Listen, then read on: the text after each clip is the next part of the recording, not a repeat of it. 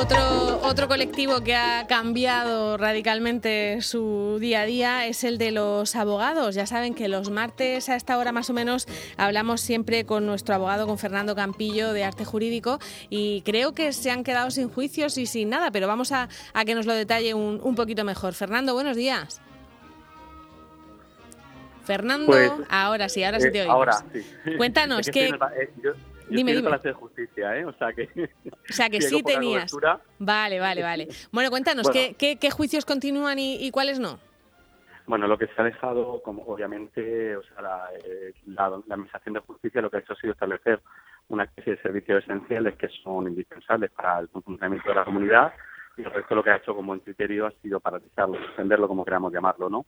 Por una parte, lo que sí tenemos, pues, eh, o sea, el registro civil como unas cosas básicas, licencias de enterramiento, excepciones ya cuando están fuera de plazo, etcétera, ¿no? Y luego, por otra parte, eh, los que son detenidos, los que son juzgados de violencia contra la mujer, la órdenes de protección, etcétera. Pero estamos bajo, o sea, insisto, bajo unos servicios absolutamente mínimos. Eh, me parece incluso que, se nos va a ir la cobertura, porque está en el Palacio de, Justicia Fernando, Fernando Campillo. Eh, no sé, ¿me oyes bien, Fernando? Sí, yo bien. Bueno, una de las dudas que tenían, por ejemplo, algunos padres es, bueno, eh, si, si estamos en, con un régimen de custodia compartida, por ejemplo, ¿no? Y, resulta que yo me he quedado con los niños en esta, en esta cuarentena, me los tengo que quedar todo el tiempo, en fin, todo ese tipo de dudas tendrán que resolverlas eh, sin, sin, que, sin poder ir a un juzgado, ¿no? Evidentemente. Indudablemente. Vamos a ver, hay que entender que la, eh, cuando se hace, se hace una enumeración de, de las causas por las que a uno se le permite salir a la calle, siempre se habla siempre se habla de que hay que hacer de forma individual, salvo que sea para, salvo que estés con un menor que no tengas con quien dejarlo.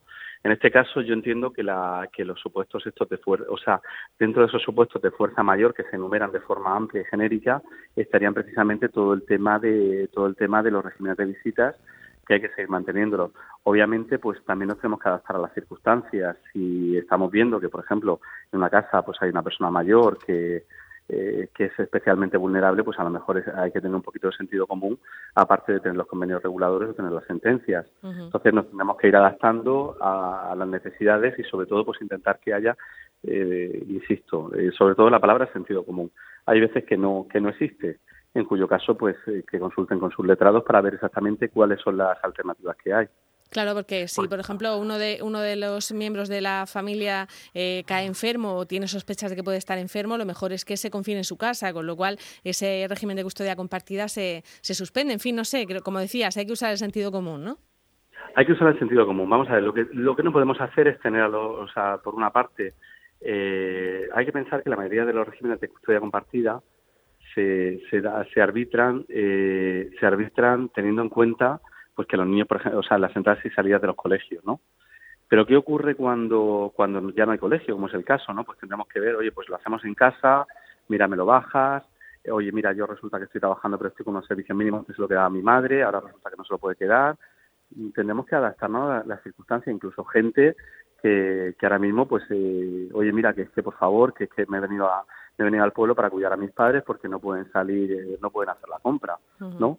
Entonces, mm, vamos a tener todos ese, vamos a, vamos a cooperar entre todos, igual que, igual que, estamos teniendo esos gestos magníficos de solidaridad que estamos viendo hoy en día, y el cómo, y el cómo nos despedimos todos por, por aplaudir todas las noches a los sanitarios, a los de, a los, a los empleados de centros comerciales, a los empleados de ese pequeño comercio, vamos a tener también, vamos a tener esa, esa solidaridad entre nosotros y a saber que tenemos que buscar soluciones reales y prácticas a todo el problema que tenemos encima. Bueno, y en el caso de los abogados de oficio, ¿siguen, siguen estando pendientes de que les puedan llamar por una de estas cosas, cuestiones de urgencia?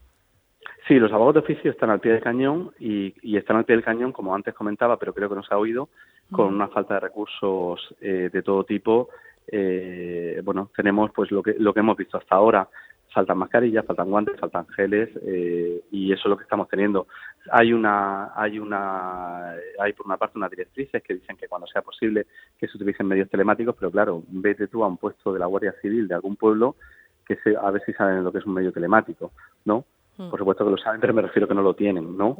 O muchas veces, o sea, vamos, mm, o sea, que lo hacemos por Skype, que lo hacemos por, o sea, no, no, no está nos ha pillado, o sea, quiero decir, esta circunstancia nos ha pillado a todos a contrapié. Desde luego vamos a, vamos a tener que aprender todos mucho de esto, ¿eh? para, para si nos sucede en alguna otra ocasión algo parecido, tener estas cosas previstas, porque claro, los, los abogados del turno de oficio ya se quejan de que en muchas ocasiones cobran tarde, mal y, nunca, ¿no?